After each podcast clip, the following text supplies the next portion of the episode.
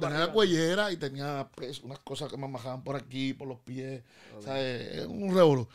Y, y cuando miro, están esos dos rostros frente a mí así a las 6 de la mañana. Yo recuerdo, le dije, mira, pero ¿cómo ustedes están aquí? Y me dice, estábamos orando y Dios nos dijo que viniéramos aquí. Y que tuviéramos con aceite, porque te va a levantar. Ahí, ese día fue que yo entendí que Dios tenía algo conmigo.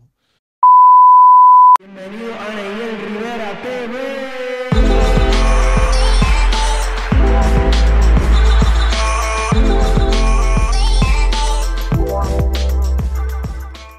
Bienvenidos mi gente a Neyel Rivera TV. Hoy estamos aquí contentos de la entrevista que vamos a hacer hoy. Pero antes recuerden darle like a este video, comentar aquí abajo y compartirlo con alguien que lo necesite, con alguien que edifique. Que yo sé que estas entrevistas poquito a poco han, han ido llegando a muchas personas y han sido edificación a muchas personas. Y yo sé que hoy no va a ser la excepción.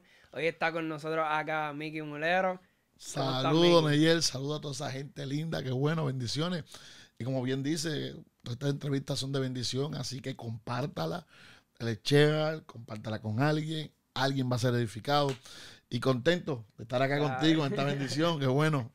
Por fin se nos dio, ¿verdad? Que después de un montón de veces, pero eso es lo brutal de esto. Yo le digo a, a, todas las personas siempre que me escriben, mira, se me complicó que si yo digo tranquilo, porque yo sé que, pues, como que sacar a personas que están ocupadas en, en tantas cosas haciendo. Y al contrario, eso me gusta porque yo sé que, ¿sabes? Están trabajando para Dios, están haciendo cosas y eso es lo importante, ¿sabes? Eso, eso es lo que Dios nos llamó y eso es lo que nos llena.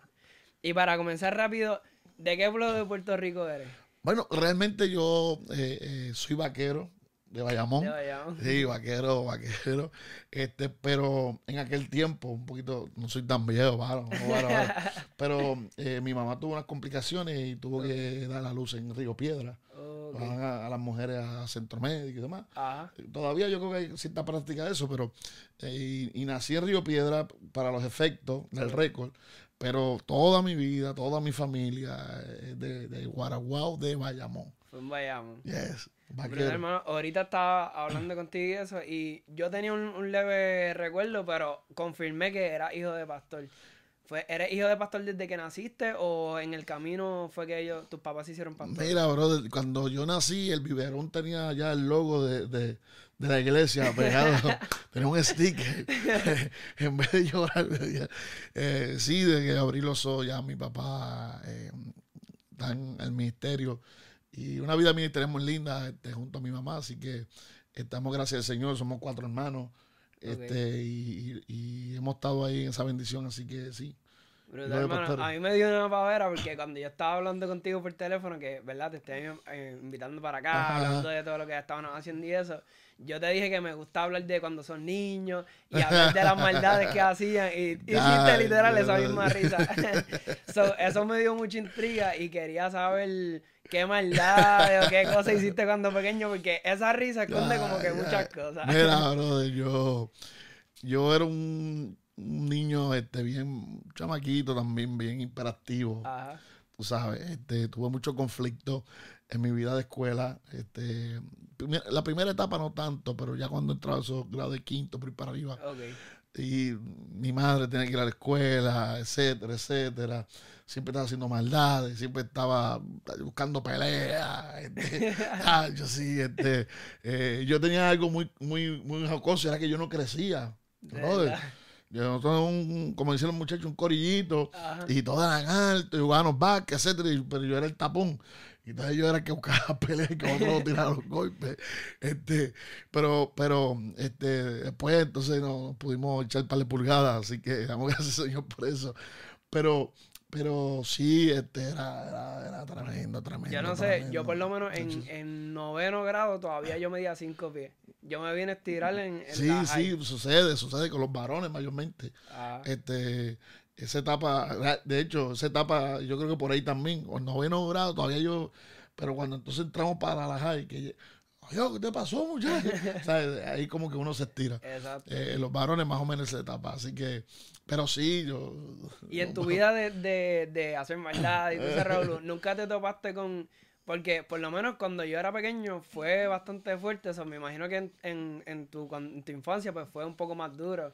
que decían como que, ay, eso, que el hijo del pastor está oh, buscando pelea. Papi, están metiendo ahí en una... están metiendo ahí. Porque realmente, yo creo, no sé, ¿verdad? De, de una nueva generación también. Eso ha cambiado un tanto. Exacto. Pero tú viviste, como bien dice, de esa etapa. Imagínate yo un poquito de años más atrás. Era durísimo, brother. Durísimo ser hijo de pastor Tú sabes, era la mofa, la realidad, era la mofa, era eh, el vituperio, tanto de adentro como de afuera. Más, a veces los de adentro. Eran los peores, Sí, yo te digo, eso era una cosa, tú sabes, era fuerte, esa etapa era fuerte realmente. Los que a veces tú lo cuentas, de hecho, y más si me los que venimos de, de una escuela... Eh, eh, no, rígida, ah, de, hueso colorado, como nuestros padres y demás. O sea, en casa no hay un televisor. O sea, yo vengo de esa escuela que no hay televisor, que el pantalón corto era malo, que, que, etcétera. O sea, eh, o sea, era una presión fuerte, fuerte, fuerte ese tiempo. ¿Cuándo, cuando en, tu, en tu adolescencia o en, tu, ¿verdad? Comenzando tu adultez, ¿cuándo es que tú tienes como que ese choque con Dios bien brutal que fue lo que te hizo cambiar de todo? Porque por lo menos en mi experiencia, yo me crié, ¿verdad? En la iglesia completo y yo siempre tuve el temor de Dios. Pero como que cuando uno es joven, pues uno quiere hacer otras cosas, pues como tú dices, uno vacilaba un montón. Claro, claro. Y a lo mejor siempre uno tiene el, temor de Dios, pero como que no lo tomaba tan en serio como, como llega un día. Yo tuve un día en, el 2017 que ese año para mí cambió toda mi vida. O sea, eh, pude conocer a Dios como nunca lo había conocido en cuestión de yo y el personal. Sí, ya yo sabía que sanaba, que te transformaba, pero ese año para mí fue eh, increíble porque cambió mi pensar por, completo. ¿En qué año o qué edad tú te recuerdas pues que, mira, cambió tu vida? Este, realmente, si entramos ¿verdad? En, esa, en esa línea, yo, yo tuve un tiempo bien difícil en, esa misma etapa de que si el hijo pastor, que sea aquello, yo vi a otro joven haciendo aquello, yo no podía, etcétera, etcétera. Y yo entré en una etapa de, de, rebeldía, estando en la iglesia. Porque tenía que ir a la iglesia porque si no el correazo iba. el cocotazo. Pero si hubiese sido por mí, ni iba, tú sabes, pero obligado. ¿Entiendes? Y tenía que coger la guitarra, tengo guitarra, tenía que coger la guitarra, chamaquito, obligado, tú sabes. Pero yo, yo, yo, mi mente estaba en otra cosa. Y mi espíritu estaba en otra cosa. Y estando allí odiaba la iglesia. Yo no quería salir de la iglesia, no quería ser el misterio, no quería ser nada de eso este, sentía que el ministerio y que la iglesia me robaba a mi papá, me robaba a la familia. Sí, porque antes, mami que te interrumpa, antes era como que los siete días. No, papi, no, no. Lunes, martes, miércoles, jueves, viernes, sábado retiro, sábado noche, domingo, mira, domingo era ayuno congregacional a seis mañana. Después la escuela bíblica. Ahí entonces venía el culto relámpago y las visitas a todos los hermanos. Y el culto por la noche era una cosa de loco. Esa la realidad. El domingo era como casi cuatro cultos. Son una cosa desde las seis de la mañana y tú llegas a la casa a las diez de la noche para volver a otro día. O sea, eran tiempos bien fuertes. Y entonces todo eso creó en mí una rebeldía bien fuerte.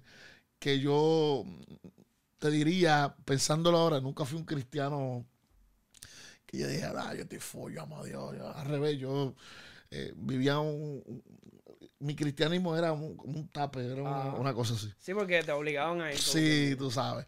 Y en mi juventud, pues la vivía así. Eh, me gusta la iglesia, simpatía, sé que Dios, que aquello, como tú dices ahorita, pero, pero nada, tú sabes, no un compromiso de nada. Cuando yo vine a chocar de verdad, que vine a entender lo que Dios tenía conmigo, después de todos esos procesos de rebeldía y demás, etcétera, etcétera, y de intentar tomar las cosas con mis manos, fue eh, ya saliendo de escuela superior. Yo estudié en aquel tiempo, que ahí estamos, tenemos algo en común. Yo estudié electricidad. Ah, sí, yo este, tengo la primera parte de perito electricista, qué sé yo, bla, bla, bla. Y entonces, estando trabajando precisamente en la cárcel federal en Bucana, cuando estaban haciendo, tuve un accidente. Un accidente y desperté como los cuatro días en centro médico. Cuando yo despierto como los cuatro días, yo estoy inmóvil, el doctor dice, eh, jovencito, o sea, no hay movimiento, no hay nada, usted quedó parapléjico. ¿Y el accidente fue que te caíste o fue bregando con...? Nosotros estábamos como a 40 pies montando unos chambers de, de subestación a subestación y, y se viró, eh, cuando se columpió, se viró y se fue contra nosotros y nos fuimos ah. todos. Habían ingenieros, había gente y uno eh, el proceso de Dios, pero, y voy a decir esa palabra, no se enoje nadie, es más chavo que salir fui yo que los demás. Pero a mí, este, meses en el hospital, sin poder caminar, parapléjico, perdiendo peso, sin sentir nada del cuello para abajo. el doctor dijo, pues, y mi mamá sufriendo, mis amigos se fueron, los panas se fueron, se fue todo el mundo. Y una de las noches llegaron unos ancianos, eh, perdón, una madrugada, como, la, como a las seis de la mañana entraron al hospital. Yo, y yo estaba con unas cosas aquí, yo no veía a nadie. Yo, yo, digo, yo tenía una amiga y era una lámpara 4x8 fluorescente. Yo hablaba con ella todos los días. Porque era lo único que tenía ahí. Sí, porque si tenían la cuellera era mirando. No, tenía la cuellera y tenía pues, unas cosas que me bajaban por aquí, por los pies. O sea, es un revolú. Y, y, cuando miro, están esos dos rostros frente a mí, así a las 6 de la mañana. Yo recuerdo, le dije, mira, pero ¿cómo ustedes están aquí? Y me dice, estábamos orando y Dios nos dijo que viniéramos aquí y que tuviéramos con aceite, porque te va a levantar. Ahí, ese día fue que yo entendí que Dios tenía algo conmigo. Que no era porque era el hijo de Benedicto Mulero, el hijo del ah. pastor, eh, era algo, un trato de Dios. Y no hay nada más importante, la gente que nos ve ahora, no hay nada, nada más importante que usted pueda entender el trato de Dios. O sea, lo que usted está viendo acá es el trato de Dios, es, experiencia, el trato de Dios, que Dios te empuja, te enamora, como, y tú dices, ya, rayo, ¿qué estoy haciendo? Es Dios, es Dios, punto, se acabó. Y ese día, cuando esa gente me ungieron con aceite y demás, que yo comencé a sentir aquella corriente en mi cuerpo, comencé a recibir movimientos en mis pies y demás. ahí en la misma oración. Eh, eso fue, según esos viejitos así con sus manitos arrugadas, ponían las manos sobre mí, yo sentía que de sus manos salía como unas alfileres. Y, era como corriente. Y yo iba a Y por primera vez en un par de meses yo comencé a sentir la sensación de los pies y demás. Entonces, fue una cosa espectacular. A la semana yo estoy parado en la puerta. Prácticamente tuve que comenzar casi a, aprender a caminar, ah. esto, lo otro, pero, pero yo salí, recuerdo, me acuerdo como hoy, me da sentimiento, yo salí prácticamente de, en pijama de ese hospital porque ni la ropa me servía. Yo había, como, como 80 libras, yo me había secado en esa cama. Y entonces, este, eh, ese tiempo, ahí fue que yo dije, no, esto no se trata de papi, no se trata de mami, es otra cosa, es otra cosa, es otra cosa. Y realmente eh, fue la experiencia. Ah. Después, obviamente, llegó y todo lo que ve. Ah. Pero esa experiencia me, me, me hizo. Porque si no, yo iba por el. Yo iba por sí, ya, iba, No, yo iba por la barranca, tú sabes. La, bueno, todos los panas míos están muertos, ¿sabes? Muertos. Quedamos dos, los dos le seguimos al Señor, pero otro, sí, ¿sabes? Yo, yo... Cuenta, cuéntanos No, no, iba por la barranca, iba por la barranca, definitivo, tú sabes. Y era más, sinceramente, y, la gente que nos ve, que se puede identificar, era más resentimiento. Y no hay nada peor que la gente pueda tener que resentimiento. Resentimiento es una tristeza, es mm. una falsedad, es una, una, pantalla, tú sabes. Y, y, así vive mucha gente con, sentimiento, con herida, con gol. Y era más lo que yo tenía dentro de mí. Cuando Dios rompió eso, ah, yo dije, no, ahora fue que la cosa se puso buena. Exacto. Sí, no, no. Sí, ahora todo es diferente. Sí, no, bacho. Y no me arrepiento, ah. porque fue parte de, mi proceso, mi enseñanza, etcétera, etcétera. ¿Sabes? Pero, pero fue tiempo. Y cuando, cuando sales del hospital, ¿cómo comienza a ¿verdad? Y todos sabemos que predicas, que vas a muchos lugares, pero ¿cómo, cómo, cómo esos primeros pasos que tú vas dando para como que llegar al altar o comenzar a hablar con personas? Mira, bro, obviamente el que se cría en el altar, mm. ¿verdad? Y tú sabes de esto, adquiere, adquiere cierto conocimiento, cierta experiencia y qué sé yo. Pero yo no, no predicaba. Yo lo más que yo puedo recordar que, que, que de hecho tenía que volver para otro un poquito. Algo de resentimiento que yo sentía era que yo veía a mi papá que ayudaba a toda esa gente, pero como que yo, yo estoy aquí, hey, hey, a una ah. parte, tú sabes. Entonces, eh, lo más que recuerdo fue que me llevaron, mira esta anécdota, me llevaron, me engabanaron y todo así de nene, y engabanadito, por una iglesia por ahí por Guaynabo, por culto de niños, y no me dieron la parte porque no, y yo, no, porque pasó algo, qué sé yo, y había otra actividad, parece que la hermana se equivocó y, yo encabanado y me dejaron, me dejaron pegado. Y, ahí fue yo, esto no es para mí, yo, estoy salado, fíjate de esto. No me llamen más nada. No me llamen más nada, que yo quiero hacerle esto. Yo, yo chamaquito, yo aquí tengo gabán, quiero, eso, quizás por eso que no me gustan las corbatas, tú sabes. Te recuerdo ese día. Yo, quiero saber, el otro día me fui a poner una palabra de Yanis y mira, quítame esto, por favor. Quítame esto, que me la pongo. Un lacito. no, no, nada, así, así suelto. Yo, Abierto. Sí, no, mientras más suelto, yo estoy mejor. Entonces, este, pues esa fue una experiencia, pero volviendo atrás, esa, eh, eso está como en las venas, tú, tú lo aprendes, tú lo... Pero realmente, realmente, realmente cuando yo vengo a comenzar a despuntar y a predicar y a, fue cuando luego que me caso con Nancy, un proceso que posiblemente estamos brincando un poquito de ahí, de, de, de, lo que me quieras preguntar, pero por ahí vamos. Este, ah, tranquilo. Ajá, eh, eh, ajá, eh, llego a esta iglesia así, medio golpeado, medio tristón, y este pastor nos recibe, entonces me dice, no, tú vas a ser pastor de jóvenes, entonces yo comienzo a fluir, y ahí entonces comienza otra historia, que es por ahí que vamos. Ah. So, antes de tú comenzar a, darle a todo esto de la predicación y todo, todo comenzar a salir y todo eso, eh, ¿tú te casas con Nancy antes, de todo eso? Sí, sí, pues nosotros, yo estaba en mi trabajo, yo luego de, ahí salí. cómo, cómo, tú la conoces? Pues mira. Tienes que aprovechar, estos momentos son los, los cinco minutos de los esposos. Mira, esto rápido, mira. Eh, eh, es que la historia de nosotros, los otros días, cumplimos 26 años estos días y hablar con amigos míos y decir, yo te puedo hacer una película, de verdad. Mira, eh, ni está en Haití, ni está en las misiones, hay un golpe de Estado en Haití, llega a Puerto Rico, o sea, lo sacan de allá, llega a Puerto Rico. Yo trabajaba en ese tiempo dentro de, la organización de nosotros, había unos cadetes cristianos, un grupo se llamaba Futuros Embajadores, todavía están, un ministerio que utiliza, ¿verdad? Eh, como esa parte de la milicia y los campings y todas esas cosas y todo lo otro para, para ayudar a la juventud, darle formación, etcétera. Yo entro ahí, yo entro ahí y comienzo a desarrollarme como líder. Y entonces el hermano de Nancy era líder. Eh, estando en Haití, estaba levantando el ministerio allá. Y al sacarlos de allá, él vino a Puerto Rico y se reportó acá. La líder que, que era la jefa en ese tiempo de todo eso, este, me dice, mira, hay un muchacho que viene de Haití, que es su papá. Y me llamó la atención. yo mira qué chévere. Y, Haití, entonces lo conozco. Ah, hicimos un panismo brutal. Brutal, un panismo. Entonces yo tenía un Nova 77. y, y, ese era el carro, ya tú sabes, el misionero. Y, nos íbamos, yo lo recogía, lo buscaba a la casa, etcétera, para aquí, para allá. Pero yo nunca conocí a Nancy. ¿Por qué? Porque Nancy siempre estuvo bien apegada a su papá, al ministerio. Nancy cantaba, andaba con el papá para arriba y para abajo, papá viajaba. Y yo llegaba a la casa y ella nunca estaba. Yo ni sabía. Un día le digo, ¿tú tienes hermana? Estaba así preguntando como los locos. Jóvenes al fin. Y que tenemos nuestra historia los dos, andaron juntos, imagínate.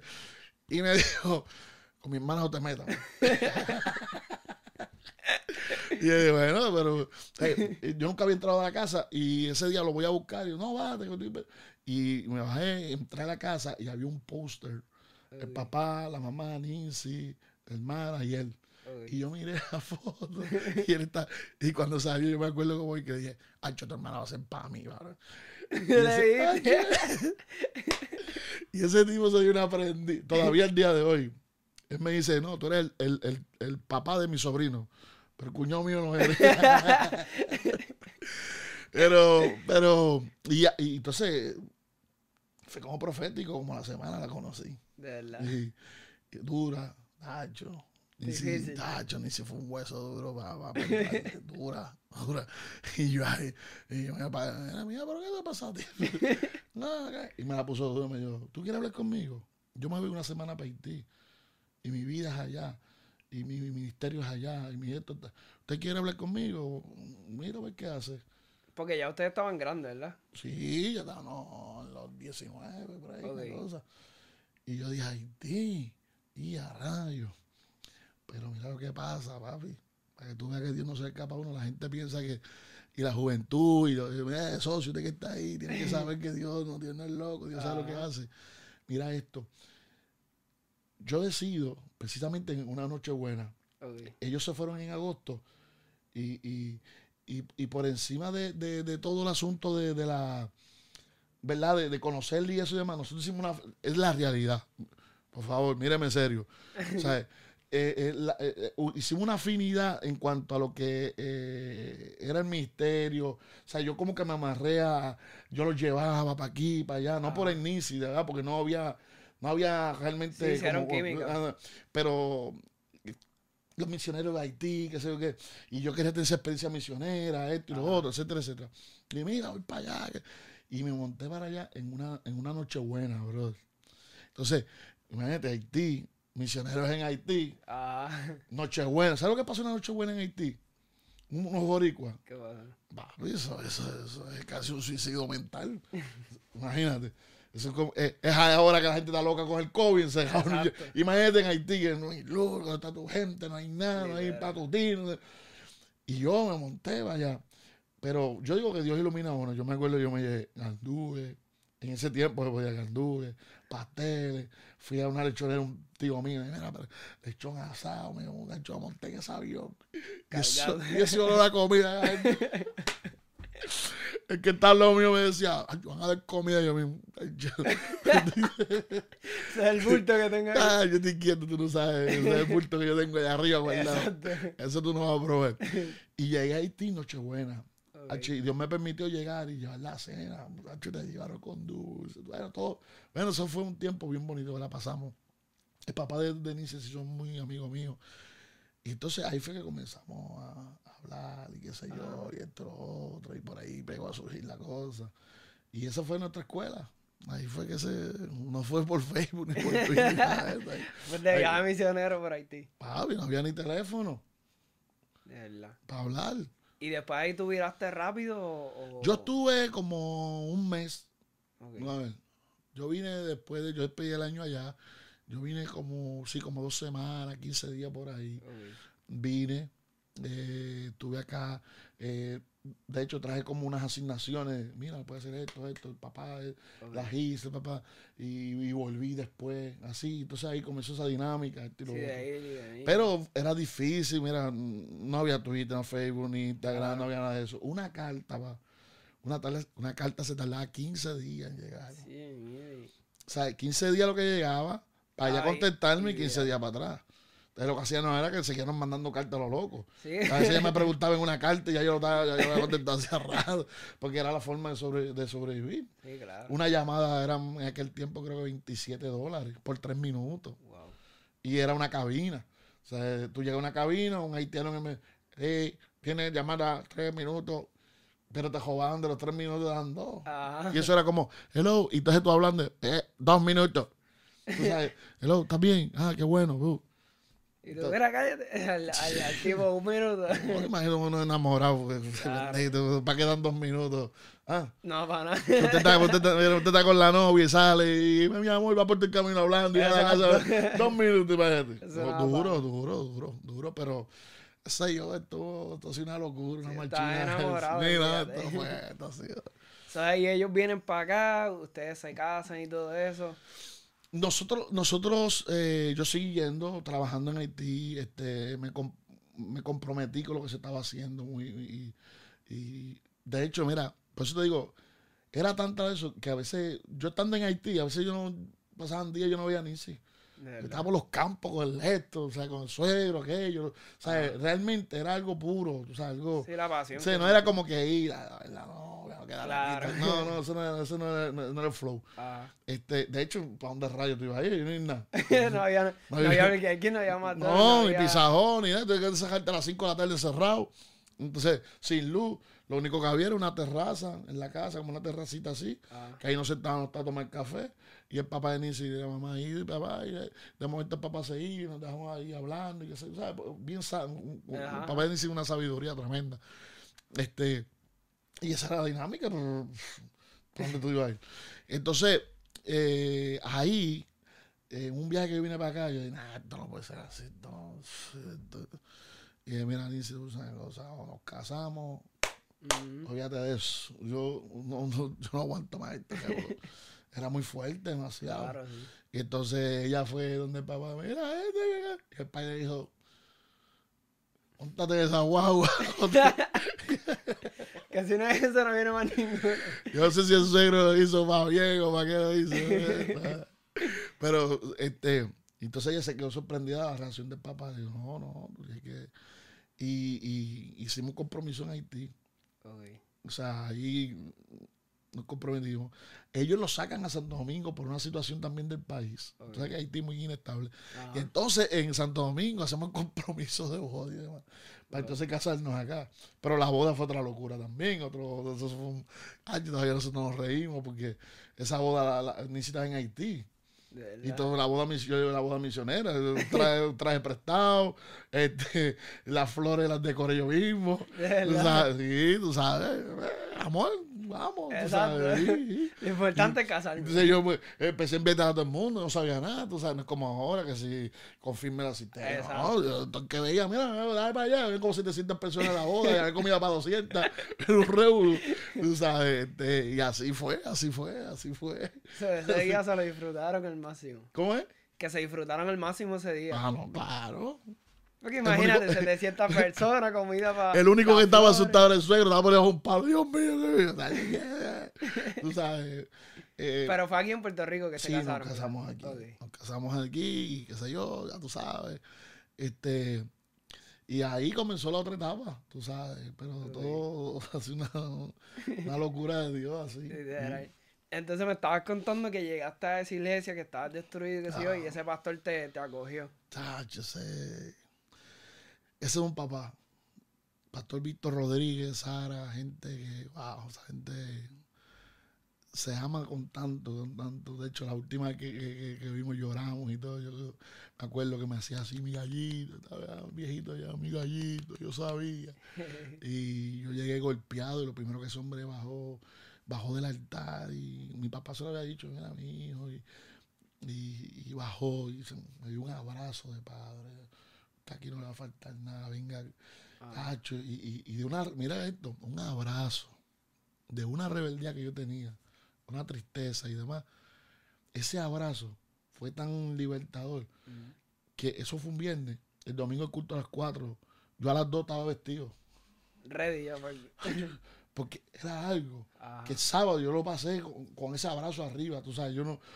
Y, y, de ahí la historia de Mickey Mulera en pues, fue otra.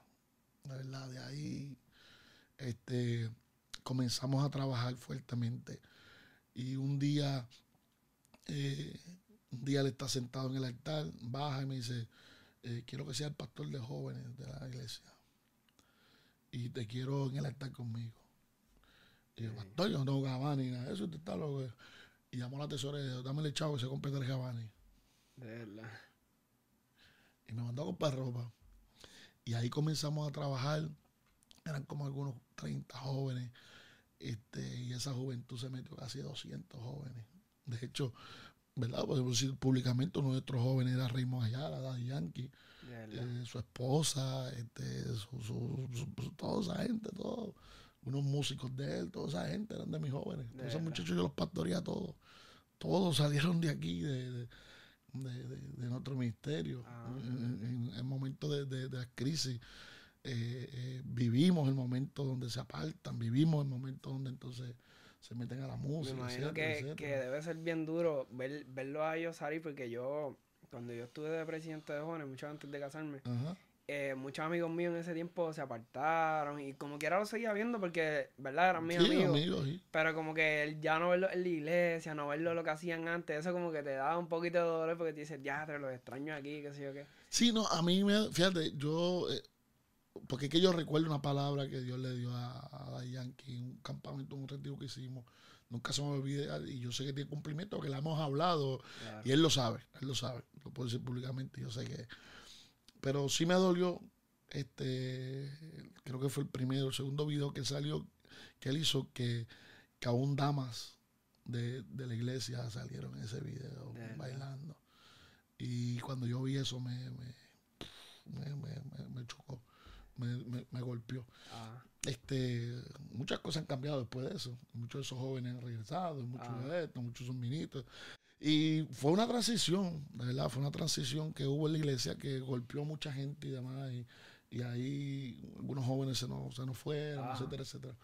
Así que, este, pero esos muchachos son todos de acá, todos, todos de acá y conocen el Evangelio. y fueron hijos nuestros en esa vida ministerial. Ahí nació entonces el ministerio. ¿De ustedes? Sí. Okay. Sí, sí, nosotros, este, el pastor mismo comenzó a, mira, invita eh, y los jóvenes, mira, y ahí comenzó la cosa a fluir y demás. Pero mira lo curioso de esto. Lo curioso de esto es que cuando yo comienzo a predicar, obviamente vengo de una cultura un poco dura, y cuando yo comienzo a ministrarle esto, ni si no componía nada aquí. Sí, ella no, no cantaba, ella iba contigo. Ni iba a veces. Andaba con un corillo de 30 conmigo. Sí, tú sabes. Y yo no, yo no, o sea, ni la valorizaba en ese sentido. ni si se convirtió en mi esposa. Exacto. Punto, acabó.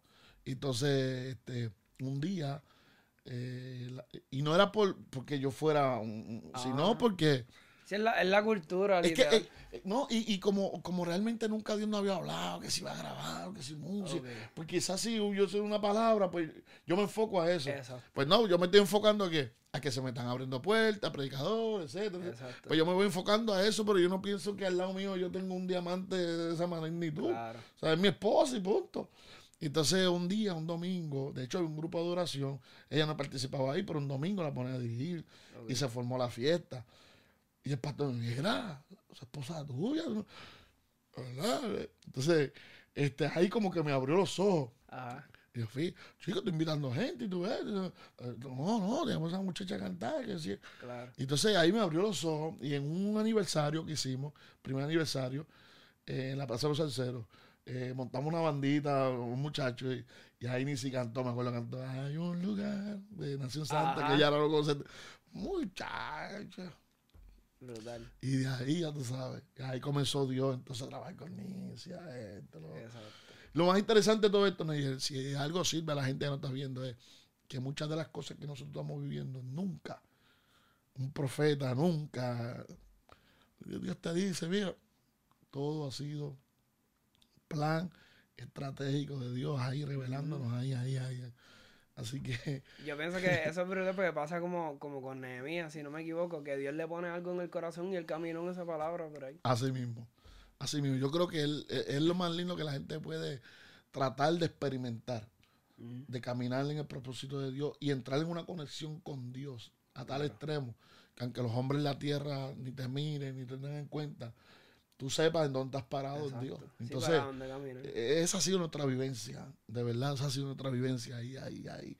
Entonces la gente nos pregunta, pero mira esto, pero mire cómo todo ha sido, es como una, una locura, ¿entiendes? Si yo te cuento cómo Nice entró a la música y todo, cómo Dios lo hizo, o sea, es otra locura, tú dices, o sea, ha sido Dios, punto, acabó. Claro, sí, yo pienso que poco a poco se van abriendo puertas y va llegando gente necesaria Incluso cuando uno comienza a caminar en eso, llega gente que dice, ok, te queremos ayudar porque vieron tu visión, vieron que es real, vieron que es de corazón y se, siempre la gente se une y se, se motivan en eso. Claro, claro, claro. Dios siempre va a poner la gente.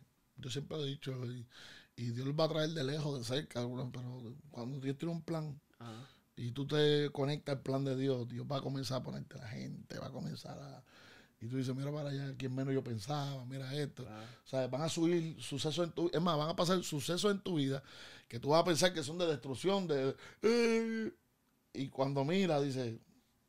Esto era lo que hacía falta. Esto era lo que hacía falta, esto, era el palo que hacía falta. Bueno, no, no, es increíble. ahorita, ahorita estaban hablando de, de el muchacho ese que hizo la, los los muchos conciertos en, el país de México y llenó oh, todo sí. eso. Que eso es una estrategia que yo estaba hablando con Andrea y yo le decía, yo no sé si ellos lo saben, pero lo que ellos están haciendo funciona, ¿sabes?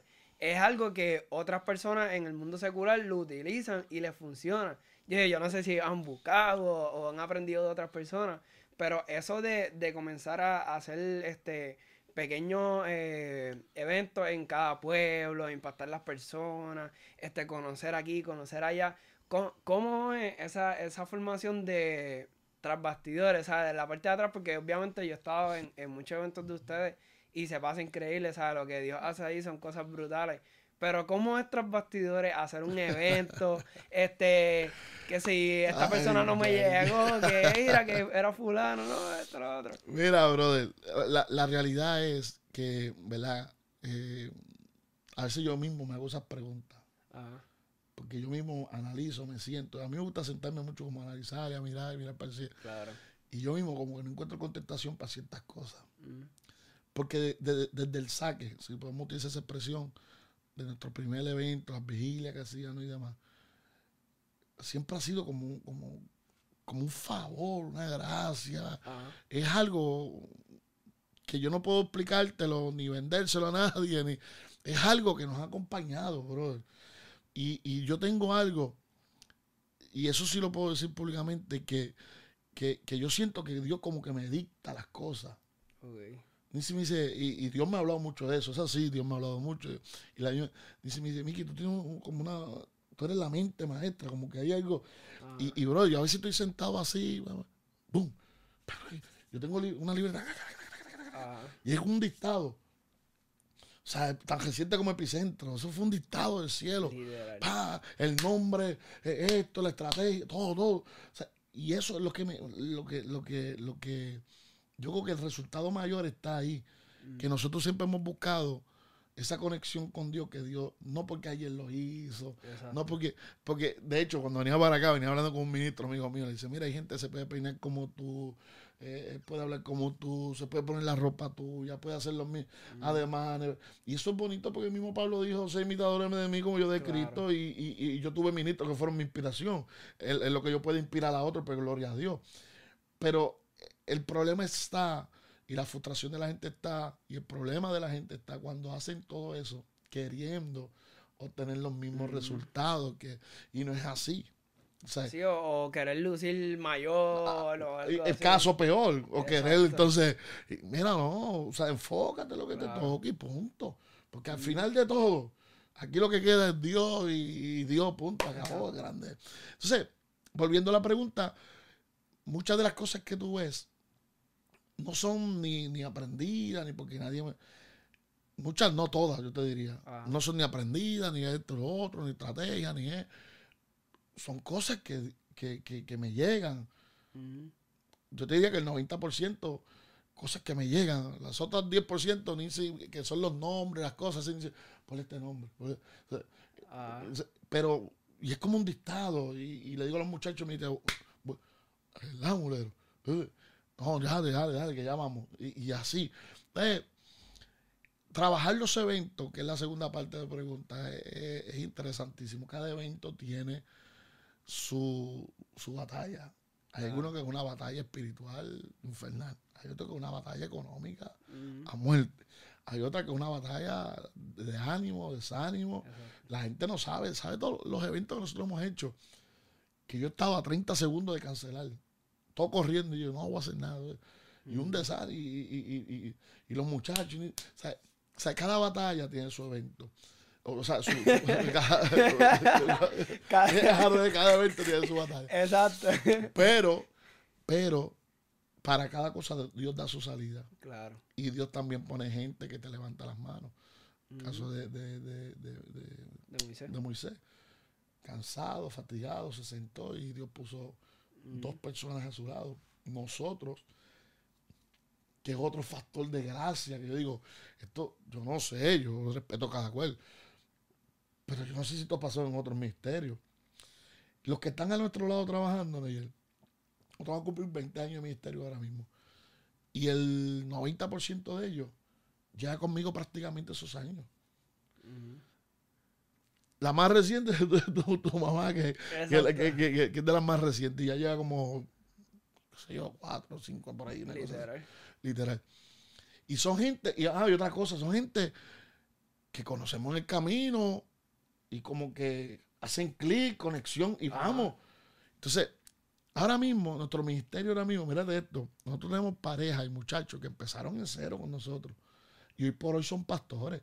O sea, el ministerio de nosotros cuenta prácticamente con, creo que siete pastores que empezaron en cero aquí. Y te estoy hablando de pastores, algunos de ellos de iglesias poderosas. y están aquí conmigo tan fieles como cuando comenzaron y, y, cogen regaño y todo, siendo pastores, déjeme quieto que yo, no, o sea, es, como, como, como, como algo que Dios, que Dios ha diseñado de esa manera. Ah. Entonces, esas son la gente que nos cargan, que se meten, que buscan, que creen, que oran con nosotros, que, yo le digo, mira, vamos a decir, ¿entienden? yo pienso que esa, esa gente, por lo menos yo hablaba con papi una vez de, de eso mismo, del pastorado y todo eso. Y él me decía, es que yo no puedo buscar gente que por talento, yo no puedo buscar gente porque eh, hable bonito, yo no puedo buscar gente porque sea la, más que atrae personas. Me decía, yo tengo que tener gente fiel a mi lado. Porque yo sé que un regaño o una, una corrección no lo va a torcer, no va a hacer que se vaya, ni, ni nada de eso. Y al contrario de, de tu, ¿verdad? De tu ministerio, son gente que lo vieron crecer desde cero. ya ellos son, ellos lo ven como de ellos. ellos. Y lo defienden. Entonces, ¿qué pasa? Cuando los que están a tu lado, cuando los que están a tu lado crean ese sentimiento de, de, esto es mío también. De pertenencia. De pertenencia. Y crean ese sentimiento de esto hay que defenderlo, hay que trabajar, hay que sudar. Ah. Eh, se desprenden al igual que uno. O sea, nosotros hemos tenido eventos que, que, que yo pongo economía y viene el Pastor Rafi, todos muleros, y, los mismos muchachos, vamos a pagar esto, vamos a hacer esto. O sea, ellos, o sea, por decirle esa parte, pero a la misma vez sienten, padecen, o sea, eh, lloran contigo, eh, sienten tu carga. No, incluso me recuerdo para lo de Epicentro, este, ustedes iban a las 5 de la mañana, estaban allí y eh, Por ahí viene, por ahí viene Epicentro, te voy a adelantar para que eso viene, eso viene. Pues, ah, tenemos primicia. No, eso es primicia, Es más, febrero 27, ¿no? Eh. ¿Quieres más? No, no, no, Es que si te digo quién viene. Por lo menos sabemos que ni Es más, voy a tratar, me voy a comprometer públicamente, eh, tratar uno de ellos, traerlo aquí a este mueble para que haga su. Así que. Después te digo, te voy a decir ahora. Para... Después, después. Sí, no, después lo vamos a cuadrar. Eso, mejor. ¡Pah! Hasta se me olvidó lo que iba a decir. ah, que íbamos, íbamos a Epicentro y por las mañanas, ¿sabes? Ver el sol salir, estar orando allí. Y esa batalla, ¿sabes? No, yo pienso que ese precio que se paga en las mañanas, mm. en llegar allá, ese esfuerzo de, de, hacer lo que Dios puso en el corazón de uno, yo creo que Dios lo tiene que recompensar. o sea, no es que él tiene de que obligado, pero él dice, diantre, mi hijo se esforzado y como que tiene que hacer algo. Mira, yo te voy a testificar esto rápido. Y vamos al reciente, la pandemia. O sea, que hicimos epicentro en el Capitolio. Fueron 40 días allí orando a las 5 de la mañana, mojándonos. Bueno, uh, nos retrataron. Sí. ¿Qué, ¿Qué no hicieron? Y yo recuerdo que, ese evento Epicentro un evento bien costoso. Ese evento, esos eventos han costado 100 mil dólares entre una cosa y otra. Y entonces, para un solo día. Y, y, Dios ha tocado gente, y los empresarios que han creído, etcétera, etcétera, la gente ofrenda. Y yo recuerdo que, que habían unas cositas pendientes y yo los ahorros que tenía, yo los saqué completos. Ya ni se fíjate de eso cero, cero. Lo que había, las cositas que uno siempre guarda, esto y lo otro, como, padre, familia, se puso ahí. Yo lo puse. Mi mentalidad es la siguiente. Mi mentalidad es, pasa epicentro, viene marzo, viene abril, viene evento, eh, tengo esta actividad, tengo esto, que nos va, vamos a volver a, a capaz sí, las presentaciones de inicio. vamos a hacer esto. claro se puede. Wow, chévere. Pa, soltamos todo. Y viene el COVID. Hmm. Y cuando yo miro, estoy marzo, sentado en la sala de mi casa, cancelado, cancelado. Bueno, el coordinador me llama y yo, ¿qué cancelaron ya? ¿Y ahora qué cancelaron? Ya yo ni, pues, la agenda flat, no me da nada. Y yo, ¿y ahora? Y ahí que nace camina en fe, ahí que Dios, ¿verdad? Pero mira, el testimonio es el siguiente. La le dice que eche tu pan sobre las aguas y después de largo tiempo que le encontrará. Nosotros echamos todo en epicentro, lo que había. Nos quedamos flat. Y en medio de la pandemia comenzaron a llegar todos los días, todos los días ofrendas. Y la gente ofrendaba y abajo le ponía, escribía ofrenda epicentro, ofrenda epicentro, ofrenda epicentro. Ah, te estoy hablando que Epicentro fue el primer sábado de febrero. Estamos en marzo, en marzo final, abril, mayo, verano. Y la gente, que yo no los conozco, de hecho, aprovecho de acá que lo están viendo ahí, un abrazo, gracias. Pero lo que nos sostuvo a nosotros económicamente en medio de la pandemia fue lo que sembramos en Epicentro. Por eso te digo que a Dios no se le escapa. O era papi, el que conoce a Dios de verdad. Dice, mi Dios. Usa esta expresión de joven, hay gente que no le gusta y habla. Pero mi Dios está pasado, fíjate. Eso está, es otra cosa, esto, es otra liga. Incluso he, vivido, he, pasado por eso. Nosotros, a, a principio de, de cuando nosotros nos casamos, me pasó lo mismo. Nosotros nos casamos en noviembre nos fuimos de un miel bien chévere y todo. Y cuando viramos, nosotros los dos así mirándonos, estuvimos como un mes en casa. Y no fue que vinimos hasta febrero, nosotros casamos en noviembre, como en febrero fue que empezamos a trabajar y chispito y chispito. Bueno, que tú sabes que cuando, cuando pasó el evento de, de lo de mami, eh, que Dios mío, hay esperanza para ti, mujer. ¿Verdad? Que ahí tú no hablaste de parte de Dios y después de eso, ahí para acá, fue una cosa Qué lindo, gloria a Dios, gloria a Dios. No, y yo creo que Dios no falla, la gente que está conectada ahí con nosotros eh, tiene que saber que Dios no falla. Mira, y, y se lo digo a ustedes que son una pareja joven que Dios los está bendiciendo. esto, la Biblia dice que aunque tu principio sea pequeño, tu estado será grande. Y a veces la gente ve eh, o no ve, ¿verdad? Porque está viendo el video, por, la gente se a ver el, esfuerzo que ustedes han hecho, el estudio lindo que han hecho, eh, las cámaras, aquello, lo otro. Mm. Eh, ustedes están poniendo una semilla que va a dar fruto. Eso no, eso, papi, eso, no, eso no, eso es matemática del cielo mm. y va a dar fruto. La gente tiene que entender que a la medida que usted conoce a su Dios y usted se gasta para su Dios y usted hace lo que Dios no hay forma, no hay forma de que usted quede avergonzado, no hay forma de que Dios lo deje en vergüenza. Dios, y lo hemos vivido, lo predicamos, y lo ministramos, y ahí está. Y invitamos a la gente que está ahí con nosotros que lo ponga en práctica, prueba a ver, si falla, no es el Dios mío, porque el Dios mío no, está, buscando por otro lado, pero el mío, ese no falla. Algo que le pudieras decir a, a, todas las personas que nos ven en base a todo lo que tú viviste en tu vida, un consejo que le puedas dar a, a todos ellos. La vida cristiana, la vida de servicio, la vida de, sin hablar de ministerio, es una vida de alta y baja. Este que usted ve aquí, ha tenido muchísimas bajas. He tocado fondo, fondo, fondo. He vivido momentos más duros, eh, emocional, sentimental, familiar, matrimonial. O sea, yo no me escondo y es parte de nuestro testimonio, parte de nuestra vida. Pero si algo nos ha ayudado, si algo hemos entendido y hemos comprendido, eh, es enamorarnos de Dios. Y cuando usted se enamora de su Dios, eh, usted tiene que saber que no importa las crisis, las adversidades o cuán bajo caiga, mm. eh, Dios, Dios no te va a dejar ahí. Así que tiene que haber una invitación a la gente a creer.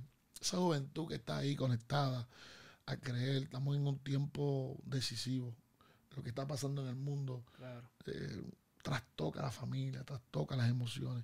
Y necesitamos gente, como decía un amigo mío, gente untada o sea, gente que, ah. no, yo voy, yo voy, y le creo a Dios y vamos, y vamos.